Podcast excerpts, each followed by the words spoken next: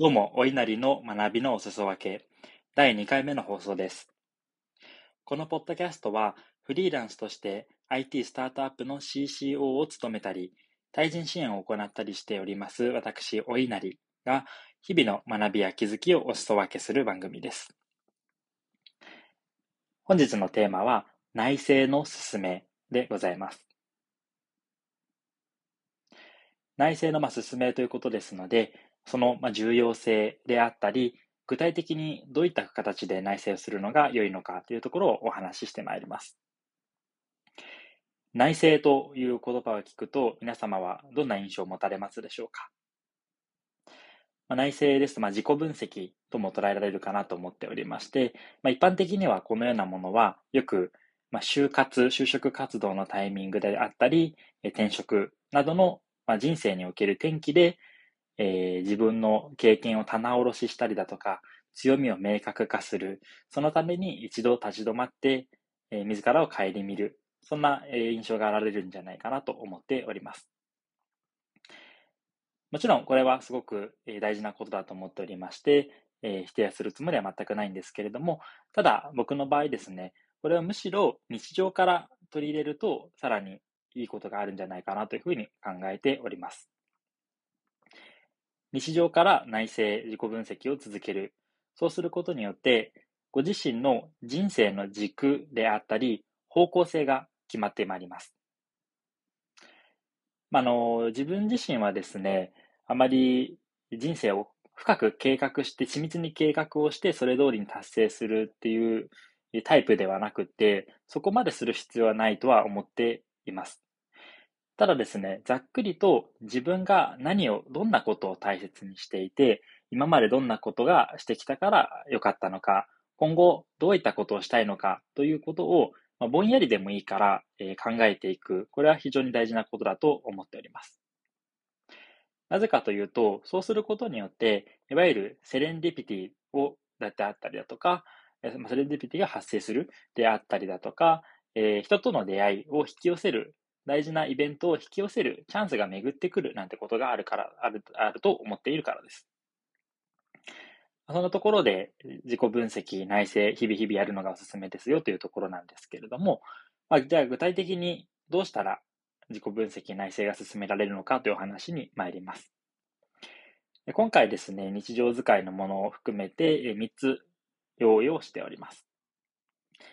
1つ目が、心の声、内なる声をアウトプットする練習をし続けるというところでございます。まあ、日々生きていると何かしら思考っていうものは続けているのが人間かなと思っていますが、これを頭の中でぼんやりと考えるだけでなくて、実際に外に出すということが非常に大事だなと思っております。まあ、外に出さないとなあなあになってしまって、せっかく考えていたのにすぐ忘れてしまうなんてことも起こるし、アウトプットしようと思うことによって、より思考が深まるというふうに思うからです。でそこの具体のアウトプットは、えっ、と、何でもよくてですね、いわゆる Twitter だとか Facebook、LinkedIn みたいなところで SNS でアップするでもいいですし、まあ、誰かに共有するのではなくて、自分の手元に書き留めておく、そんな本業でもいいかと思っております。二つ目の方法が、まあ、今の一つ目につながるところにもなるんですが、ジャーナリング、まあ、いわゆる日記ですね、を書き続けるというところもお勧めしています。僕もですね、実は、えー、毎朝と夜、だいたい始業前と始業後ぐらいのタイミングで、えー、日記を1日に2回書くようにしています。ボリュームはそんなに多くなくてですね、短い時は本当に2、3行ぐらいのえー、文言をバーッと書くだけなんですけれども、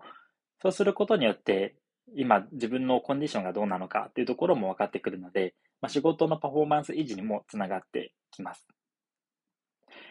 またですね、この振り返り、えっとまあ、日記を日々書くのが難しいよっていう方の場合は、例えば週に1回だけ、えー、30分間振りたい振り返りの時間を設ける。こんなこともいいかなと思っております。これも仕事に直結しまして、時間の使い方なんかを振り返るいいきっかけになるかなと思っておりますし、そこで得た経験っていうのをあの流さずにちゃんと蓄積していくってことにつながると思います。最後に、えっと、内政ワークを行うというのが3つ目の方法です。まあ、内省する自己分析のワークっていうのは世の中にたくさんあるんですけれども、今回私がお勧めするのが、えっ、ー、と、梅田聡さんというコピーライターさんが書かれていらっしゃいらっしゃる著書、えー、君の人生に作戦名をという、え本がありまして、そこから得られた、紹介されていた方法です。これまでの人生を振り返っていて、自分の人生に大きな影響を与えた、まあ、重要な出来事やエピソードをまずノミネートしていきます。まあ、僕の場合はですね、これが11個出てきました。まあ、この量はその必ずしも大事ではなくて、全然3つ5つでもいいと思っております。で、そのエピソードと、えー、なぜそれが起こったのかっていうきっかけと、そのエピソードからの学びの主に3つですね。エピソード、きっかけ、学び。この3つを振り返っていきます。でそうすることによって、まあ、特に学びの部分だったりきっかけっていうところは、自分がなぜそのアクションをしたのか、なぜその出来事が心に残ったのかという重要な価値観に触れる部分になってきますので、これを可視化していくということが非常に大事だと思います。でそれをですね、えっと、まあ、A41 枚の紙に一つのイベントごとに書いていく。なので僕の場合は11枚その紙ができたんですけれども、まあ、その11枚を最後に並べてみてですね、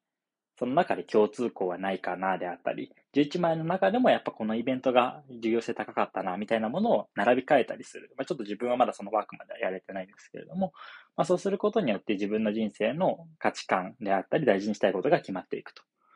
で、この梅田さんのお話ですと、まあ、人生に作戦名を立てるというものがありますので、それをしっかりまとめて言語化してアウトプットして、それを軸にしていくというところまでがゴールとなっております。で、この梅田さんですね、本当に素晴らしい書籍たくさん出されていらっしゃいまして、この本よりももっと有名なのが、まあ、言葉にできるは武器になるという本もございます。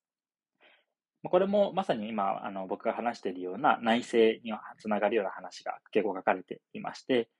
言葉、アウトプット、話し方みたいなことがよく話されてるけれども、そもそも言葉っていうのは自分の内なる言葉、思考ってところで使われているよねとなので、まずはそこの自分の頭の整理するってところも鍛えていかないと、アウトプットを強化するも何もないよね、みたいなことが書かれてたりします。これもすごくおすすめなので、ぜひご覧いただければと思います。はい。本日はですね、内政の勧めというところで、えー、内政の重要性だったりやり方ことをシェアさせていただきました。えリスナーの皆様の人生がより充実するきっかけになれば嬉しいです。貴重なお時間をいただきましてありがとうございました。それではまた次回お会いしましょう。